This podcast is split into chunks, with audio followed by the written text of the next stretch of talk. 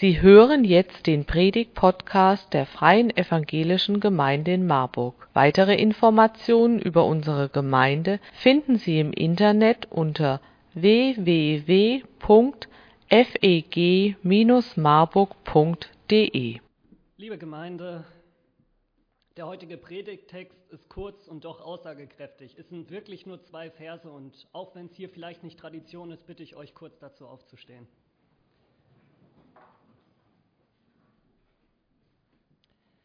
Ich schäme mich des Evangeliums nicht, denn es ist eine Kraft Gottes, die selig macht alle, die daran glauben, die Juden zuerst und dann die Griechen.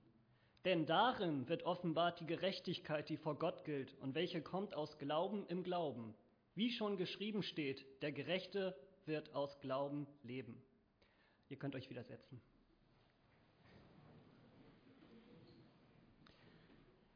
Ich schäme mich des Evangeliums nicht. Was für ein starkes Standing. Paulus schrieb diese Worte am Anfang seines Briefes an die Gemeinde in Rom. Er hat auf seinen bisherigen Missionsreisen in Griechenland und im Nahen Osten das Evangelium unter Juden und unter Heiden verkündet, Gemeinden gegründet, viel dort bewirkt und nun wendet er seinen Blick in Richtung Westen, in Richtung Rom, damals der Hauptstadt eines Weltreiches. Dort befindet sich bereits eine große Gemeinde aus Juden und Heidenchristen. Es wird heute daher allgemein vermutet, dass Paulus diese weit vernetzte Gemeinde lediglich als Missionsbasis für eine weitere Reise bis nach Spanien nutzen wollte. Es handelt sich in jedem Fall um eine Gemeinde, die Paulus der Apostel nicht gegründet hat und die ihn denn auch noch nicht kennt. Paulus schreibt diesen Brief quasi als Vorbereitung seines geplanten Besuches. Er erhofft sich eine freundliche Aufnahme und eine wechselseitig sich gegenseitig befruchtende Beziehung, wie einige Verse vor dem Standing zu lesen ist. Weiterhin scheint der Apostel davon auszugehen, dass diese Rom-Gemeinde sich zur Gänze noch nicht bewusst gemacht hat, welche Befreiung die Botschaft des Evangeliums überhaupt hat. Denn der ganze Römerbrief und besonders diese beiden Kernverse, die ich gerade vorgelesen habe, sind nichts anderes als eine komplette Darlegung davon, was das Evangelium ist. Die Worte von Paulus zum Evangelium nun erinnern mich vor allem daran, erstens, dass Gott unsagbar gnädig ist und zweitens, dass wir als Christen die beste und befreiendste Botschaft überhaupt zu verkünden haben. Der Text, den wir gehört haben, ist eine einzige Darlegung davon, woran wir Christen glauben. Wir glauben an einen Gott, der durch seine Kraft, durch den Heiligen Geist in dieser Welt wirkt und Menschen zum Glauben an Jesus und damit zum Heil führt. Gott schenkt sich uns in seinem Sohn, in dem, was er für uns am Kreuz getan hat. Und, wie Römer 1, Vers 16 uns zeigt, schenkt er uns sogar den Glauben daran, diesen ungeheuerlichen Vorgang, auf den ich gleich noch eingehe, als eine erlösende Wahrheit anzunehmen. Das ist Gnade. Das ist Gott. Wir müssen nichts aus uns selbst erzeugen. Gott ist es, der handelt und sein Werk an uns Menschen tut. Gott ist gerecht und durch den Glauben an diesen wunderbaren Gott werden auch wir gerecht nicht durch uns selbst. Paulus führt in der Lektüre des Römerbriefes diese Erlösungsgeschichte deutlich vor Augen. Was an dieser Botschaft den Juden, die allein auf das Gesetz vertrauen, ein Ärgernis war, und den Heiden, also den Griechen und den Römern, eine schlichte Torheit war, dies war und ist jedoch die Errettung der christlichen Gemeinde für alle Zeit. Jesus ist für uns am Kreuz gestorben und all unsere Sünde ist dort mit ihm gekreuzigt worden. Für die einen, die einzig auf die Befolgung religiöser Gesetze vertrauen, ist es ein Ärgernis und für die anderen eine schlichte Torheit, absoluter Blödsinn oder wie man bei uns in Norddeutschland sagt, Dummtürch. Nach dem griechisch-römischen Denken war es geradezu absurd, dass ein Gott, ein den Menschen überlegenes und hochheiliges Wesen, sich auf so demütigende Weise den Menschen ausliefert und als Opfer diesen furchtbaren Verbrechertod am Kreuz auf sich nimmt. Und auch heute hat dieser blutige Opfergedanke in unserer Gesellschaft die nach Lebenslust und Lebenserhaltung strebt, etwas Anrüchiges, etwas schlicht Wahnsinniges. Wie wirkt Gottes Kraft durch diese Botschaft in dieser Welt? Wie kommen Menschen, die durch den Sündenfall in absoluter Trennung zu unserem Schöpfer gelebt haben, in Berührung mit dem Evangelium und schlussendlich zum Glauben? Ich möchte im Zusammenhang damit eine kurze Geschichte erzählen. In einer Zweck-WG wohnen vier Studierende. Drei von ihnen sind an der Uni für die Studiengänge Biologie, Jura und Geschichte auf Lehramt eingeschrieben. Der vierte im Bunde ist gläubiger Christ und als einziger der jungen Menschen nicht an einer staatlichen Hochschule, sondern an einer christlichen Bibelschule mit integrierter Studien- und Lebensgemeinschaft eingeschrieben. Beim WG-Kennenlernabend nun fragen die übrigen drei ihren neuen Mitbewohner nach Ziel und Inhalt seines Studiums aus. Er antwortet ihnen kurz und bündig, dass er mit dem Studium das Ziel verfolge, dazu ausgebildet und befähigt zu werden, die Botschaft der christlichen Religion schriftlich wie auch mündlich in der Gesellschaft zu verkündigen, da er selbst bekennender Christ sei. Was für ein Anstoß für die postmoderne säkularisierte Gesellschaft, in welcher der persönliche Glaube nach Meinung von vielen Religionskritikern immer mehr zur Privatsache erklärt wird, der, wenn überhaupt, nur noch in den heimischen vier Wänden offen praktiziert und dort verkündigt werden darf. Dementsprechend reagieren auch zwei der in diesem Sinne geprägten Mitbewohner mit einer polemischen Schärfe. Botschaft der christlichen Religion? Was soll denn das überhaupt sein? Und wieso studiert man im 21. Jahrhundert noch überhaupt so etwas wie die Inhalte einer Religion? Und wieso will man die in der Gesellschaft als Wahrheiten predigen? Damit macht man sich doch nur lächerlich. Ein klarer Angriff auf den Glauben des jungen Theologen. Was nun? Die heftige Reaktion auf die ehrlich gegebene Antwort fordert ihn zur Rechtfertigung heraus. Es ist eine ungemütliche Situation natürlich, in der zuvor gemütlichen Sitzrunde, im gemütlich eingerichteten Wintergarten, an einem scheinbar entspannten Sommerabend. Der um die Wiederherstellung dieser Harmonie sich mühende angehende Lehrer bietet noch an, eine Runde gekühltes Bier zu holen. Wer würde darauf wohl jetzt nicht eingehen wollen, um in, um in dieser Situation wieder etwas Entspannung, etwas Relaxedheit hereinzubringen? Der Theologe geht in sich und antwortet von einer inneren Ruhe erfasst, die nicht, die nicht von ihm selbst kommt. Der Inhalt, den ich glaube und den ich allen Menschen in ihrer Not am liebsten zurufen will, ist der. Gott hat dich nicht vergessen. Er liebt dich so sehr, dass er alles geopfert hat, um bei dir zu sein. Am nächsten Tag klopft es bei ihm an der Zimmertür. Einer der beiden gestrigen Spötter steht in der Tür und sagt den folgenden Satz. Danke, dass du uns gestern erklärt hast, woran du glaubst. Du hast meinen vollen Respekt und ich glaube nun irgendwie, dass es Leute wie dich tatsächlich braucht, die den Menschen Hoffnung in ihrer Not geben müssen. An irgendwas muss der Mensch ja glauben. In der folgenden Zeit hat es keine Anfechtung von Seiten dieser beiden Mitbewohner mehr gegeben. Im Gegenteil, einer von den beiden entwickelte sich sogar in dem ein Jahr Wohngemeinschaft zu einem guten Freund. Die Erfahrung nun, dass die frohe Botschaft, also das, woran wir glauben, in Anfechtung steht, ist natürlich nichts Neues. Und jedem von uns hier ist diese Anfechtung sicherlich bereits schon mindestens einmal im Leben begegnet. In der Schule, auf der Arbeit, im Sportverein und vielleicht sogar auch an den vermeintlichen Rückzugsorten, wie in der eigenen Wohngemeinschaft oder in der Familie, wenn diese nicht gläubig ist. Vielen ist das Wort vom Kreuz gerade heute in unserem aufgeklärten Europa immer noch eine Torheit oder ein Grund des Ärgernisses. Und auch Paulus kannte diese Anfechtung. Er wurde um des Evangeliums willen verhöhnt, geschlagen, verfolgt und mehrmals eingesperrt. Und dennoch sagt er klar, ich schäme mich des Evangeliums nicht. War er so ein tapferer und mutiger Kerl, wo wir alle unsere Mütze vorziehen können?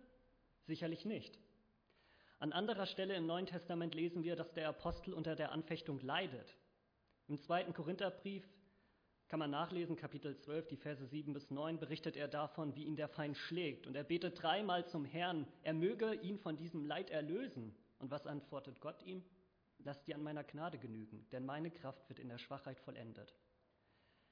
Da, wo wir scheinbar machtlos und angegriffen sind wegen unseres Glaubens, wirkt Gott dennoch. Und auch Jesus hat seine Jünger ermutigt im Lukasevangelium. Macht euch keine Sorgen, wie ihr euch verteidigen sollt. Ich werde euch die richtigen Worte eingeben und die nötige Weisheit verleihen, sodass keiner eurer Gegner euch widerlegen wird.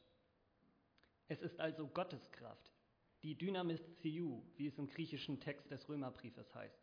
Daher kommt unser Wort Dynamit. Das Evangelium ist Dynamit, welches in der Verkündigung und im Zeugnisgeben seine Sprengkraft entfaltet und Mauern der Abwehr einreißt. Die Kraft Gottes kann durch den Heiligen Geist da Veränderung bewirken, wo wir ratlos und erschöpft sind. Sie wirkt dort, wo wir selbst ferner schon nicht mehr daran glauben, dass eine positive Veränderung im Leben von diesem oder von jenem Spötter tatsächlich noch eintreten kann. Wir haben sie längst abgeschrieben.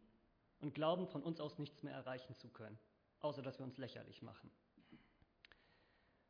Wir können und sollen trotzdem, da Gottes Kraft das Dynamit ist, diese frohe Botschaft zu unseren Mitmenschen weiter transportieren. Sie bedürfen der Zusage ihrer Sündenvergebung und damit der Erlösung und das ebenso wie wir dieser Zusagen bedürfen. Und es ist dazu noch nicht einmal nötig, ein extrovertierter, leidenschaftlicher Prediger zu sein, wie es ein Paulus oder unserer Zeit ein Billy Graham gewesen sind. Wer nicht selbst evangelisieren möchte, kann trotzdem Zeugnis über sein Christsein ablegen, indem er Arbeits-, Sport- oder Studienkollegen, die aufgrund dieses Glaubens einfach nur persönliche Fragen haben, frei heraus zu den Gottesdiensten und Veranstaltungen der FEG Marburg zum Beispiel einlädt. Denn der Glaube, auch wenn er Gottes Geschenk an uns ist, fällt nicht einfach so vom Himmel. Ich streite nicht ab, dass Gott auch Menschen auf so wundersame Weise wie beispielsweise Paulus vor Damaskus zur Bekehrung führen kann. Und natürlich handelt Gott auch völlig unabhängig dazu, ob wir uns bewegen oder nicht. Doch Gott will uns, seine Kinder, welche er bereits angerührt und zum Glauben geführt hat, dazu gebrauchen, dass wir Zeugnis von seinem Handeln ablegen und dass wir unseren Glauben in welcher Form auch immer mutig verkündigen, dass wir nicht den Mund halten. Wichtig dabei ist auch, zusammen aufzutreten, geeint aufzutreten.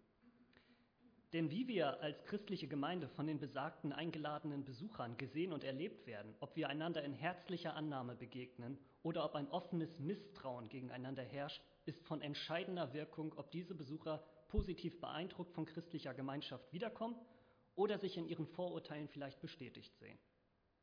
Diese Christen, die reden andauernd in ihren Gottesdiensten von Nächstenliebe und göttlichen Frieden, aber nach dem Absingen des letzten Chorals und dem letzten frommen Gebet entpuppen sie sich als religiöse Heuchler. Oder aber das Fazit lautet, wow, krass.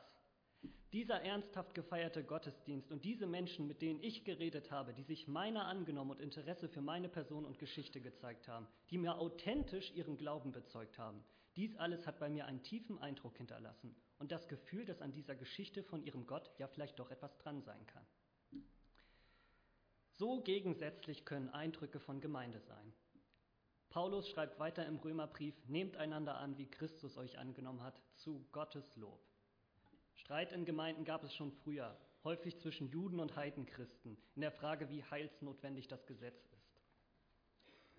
Heute unter anderem zwischen den Generationen in der Frage, welche Lieder im Gottesdienst angemessen erscheinen. Oder aber auch ebenso zwischen Bibelauslegern in der Frage, welche Gesetze des Alten Testamentes, neben den zehn Gesetzen natürlich, heute wie stark in unserem Gemeindekontext gewichtet werden müssen. Streit und Konflikte treten immer dort auf, wo mehrere Menschen zusammenkommen und versuchen, in einer Gemeinschaft zu leben. Diese Konflikte sind menschlich. Einander anzunehmen bedeutet ja nicht, dem mir zu anstrengenden Bruder oder die mir zu komplizierte Schwester ein widerwilliges Freundschaftsangebot zu unterbreiten sondern lediglich zu akzeptieren, dass dieser Mensch von Christus dieselbe liebevolle Zuwendung erfahren hat wie ich. Jesus lebt nicht nur in mir, sondern auch in meinen geistlichen Geschwistern. Ich bin durch Jesus im Glauben mit ihnen verbunden. Und so können wir Gott darum bitten, diesen Menschen in seinem göttlichen Frieden und seiner unermesslichen Geduld zu begegnen. Und vielleicht sehen wir eines Tages im stetigen Miteinander genau diesen Menschen durch Gottes gütige Augen an indem wir einander gütig annehmen, trotz aller Schwierigkeiten, uns in Frieden und Geduld üben, geben wir Gott damit auch letztlich die Ehre. Wir achten die Mitmenschen, welche er wunderbar und einzigartig geschaffen hat und mit denen wir in Gemeinschaft gestellt sind. Und wir senden damit, wie gesagt, letztlich auch ein starkes Zeichen nach außen. Christen gehen anders miteinander um, als es dem gewöhnlichen Standard unserer Schuldkultur entspricht. Sie vergeben einander, weil ihnen ebenfalls vergeben worden ist endgültig und absolut durch das Opfer von Jesus Christus auf Golgatha. Und auch hierüber lässt sich Zeugnis geben. Wie die Judenchristen durch die Lektüre des Römerbriefes verstehen lernen mussten, dass sie trotz des Gesetzes ebenso gesündigt haben wie die Heiden. Und dass einzig der Glaube an Christus beide Gruppen, wie wir es gehört haben, zuerst die Juden und dann die Heiden, gleichsam gerecht macht. So müssen auch wir uns diesen, so müssen auch wir uns immer wieder bewusst machen, dass wir nur aufgrund von Gottes Gnade, eben durch diesen geschenkten Glauben errettet worden sind. Und somit sind wir weder geistlich besser noch schlechter als unser nächster Bruder und unsere nächste Schwester. Weiterhin spricht Paulus davon in Römer 10, Vers 17, dass der Glaube aus dem Hören der Botschaft kommt. Luther übersetzt das griechische Wort akoi dagegen mit Predigt. Den Menschen muss die Botschaft gepredigt werden. Die Predigt nimmt seit der Reformation in evangelischen Gottesdiensten einen zentralen Platz ein. Mal ehrlich, man stelle sich einen Gottesdienst ohne die Verkündigung vor. Wir kämen am Sonntag zusammen, um einen Gottesdienst ohne die Verkündigung zu begehen. Wir singen fromme Lieder, beten in Gemeinschaft oder ein jeder für sich alleine und nach den organisatorischen Abkündigungen von Philipp gehen wir wieder nach Hause. Was bliebe da beim Besucher über das Christsein hängen, wenn kein Raum dafür gegeben wäre, dass Gemeindemitglieder vor dieser Versammlung Zeugnis geben können von dem, was sie glauben? Dazu wird später übrigens auch noch Raum und Zeit sein. Und niemand ihn aus der Bibel, dem Wort Gottes heraus, diesen Glauben weiter ausführen würde. Menschen müssen das Evangelium hören, um es aufzunehmen und darin geistlich wachsen zu können. Und dieses stetige darin wachsen durch das Hören von Predigten, durch das Lesen der Bibel und durch das am Evangelium orientierten Gebet zu Gott, unserem himmlischen Vater. Das meint konkret, was Paulus mit dem gerechten Leben aus dem Glauben heraus meint. Ein Bleiben im Glauben durch geistiges Wachstum im Glauben. Der Gerechte wird aus Glauben leben, so heißt es schon im Alten Testament. Gott hat es also bereits schon lange vor dem Kommen von Jesus einem Propheten seines Volkes, dem Habakuk, verkündigt. Und Paulus greift genau diese Botschaft wieder auf und verwendet sie in Bezug auf die römische Multikulti-Gemeinde aus Juden, Griechen und Römern. Diese Zusage gilt nicht mehr nur Gottes Volk, den Israeliten, sie gilt uns allen, jedem, der da glaubt. Aus diesem Glauben sollen wir aktiv werden. Wie gesagt, Gott will jeden von uns dazu gebrauchen, diesen Auftrag der Verkündigung zu erfüllen. Nicht, weil er nicht auch ohne uns in dieser Welt handeln würde, sondern weil er selbst Freude daran hat, wenn wir unseren Mitmenschen, seinen ebenso wunderbaren, wunderbar geschaffenen Lebewesen, gegenüber authentisch und begeistert davon erzählen, was er für uns getan hat. So kommen Menschen, die in Trennung zu Gott gelebt haben, mit, ihn, mit ihnen in Berührung. Auf diese Weise im Hören und Aufnehmen, im Zeitnehmen, diese Worte in sich wirken zu lassen, werden Menschen letztlich gläubig an Jesus Christus. Selbst die Menschen, bei denen wir es uns aufgrund ihrer anfänglichen Abwehr, ihres Spottes, ihres Hohns beim besten Willen nicht hätten vorstellen können. Ein Beispiel hierfür ist folgender englischer Seemann aus dem 18. Jahrhundert, John Newton. Er war in seinem Leben ein gottloser Mann, der Kapitän eines Sklavenschiffes, der also am damaligen lukrativen Menschenhandel mitverdiente. Er fluchte Gott, trat sein Wort mit Füßen und hat gleichsam seine Seekameraden dazu verleitet, ein gottloses Leben zu führen, mit ihm zu saufen und zu zechen. Am Tiefpunkt seines Lebens schließlich, er war zeitweise durch eine abenteuerliche Fügung Sklave in Afrika, hat Gott sein Herz berührt. John Newton hat während eines Sturms in seiner Verzweiflung zu Gott gebetet. Er kam heil zurück nach England, begegnete dem Prediger George Whitfield, der ihm durch das Predigtwort aufzeigte, dass der Glaube an Gott in der frohen Botschaft begründet, begründet liegt. John Newton bekehrte sich zum Herrn Jesus Christus, wurde in der Folge selbst Prediger des Evangeliums und hat viel über das, was ihm in seinem Leben passiert ist, gesprochen und auch geschrieben. Eines seiner aus dieser Zeit entstandenen Lieder kennt heute die ganze westliche Welt. Es heißt Amazing Grace. Erstaunliche Gnade, wie süß der Klang. Gnade, die einen Sünder wie mich errettete. Ich war einst verloren, aber nun bin ich gefunden. Ich war blind, aber nun kann ich sehen. Dies war die Botschaft von John Newton im 18. Jahrhundert. Dies war die Botschaft von Paulus im 1. Jahrhundert. Und dies ist auch die Botschaft von uns Christen im 21. Jahrhundert. Gott ist gnädig. Er macht uns durch den schlichten Glauben an das, was er für uns in Jesus getan hat, gerecht, ohne religiöse oder persönliche Vorbedingungen. Wir hören das Wort und lassen zu, dass es unser Herz und unseren ganzen Sinn verändert. Und wenn wir daran gläubig werden, dann können wir nicht anders, als diesen Glauben in irgendeiner Form zu teilen mit unseren Nächsten ein von Gott durch den Heiligen Geist gewirktes, kraftvolles Zeugnis abzulegen vom Evangelium, von der frohen Botschaft, die alles verändert und die es mutig in dieser Welt zu verkünden gilt. Und wir sind nicht allein. Wir haben Brüder und Schwestern, mit denen wir im Glauben als eine feste Gemeinschaft mehr oder weniger friedlich unterwegs sind. Und vor allem, und das ist zum Abschluss das Wichtigste, Gott hat uns seinen Heiligen Geist gegeben, der in uns wirkt in solchen Momenten, auch wenn wir es nicht immer spüren. Er ist gnädig. Wir können es glauben und verkündigen, jeder von uns. Amen.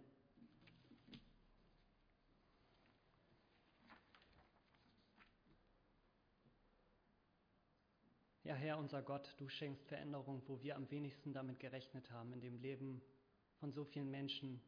Und ich freue mich immer wieder Zeugnis zu hören von Leuten, die auf so abenteuerliche Weise dich gefunden haben und von dir gehört haben, die dich angenommen haben und wo dann eine Stück für Stück vorangegangene 180-Grad-Wendung geschehen ist. Ich danke dir für das Zeugnis eines John Newton, ebenso für das Zeugnis von vielen anderen die in der Gesellschaft vielleicht gar nicht so bekannt sind, aber deren Leben jetzt dir zur Ehre geweiht ist. Herr, danke, dass es nicht durch uns geschieht, sondern dass du es bist, der uns immer wieder neu ermutigt und trägt in den Phasen, wo wir selbst schwach sind und eigentlich ja wissen, dass wir keine Veränderung bewirken können. Wir brauchen deine Kraft dafür. Amen.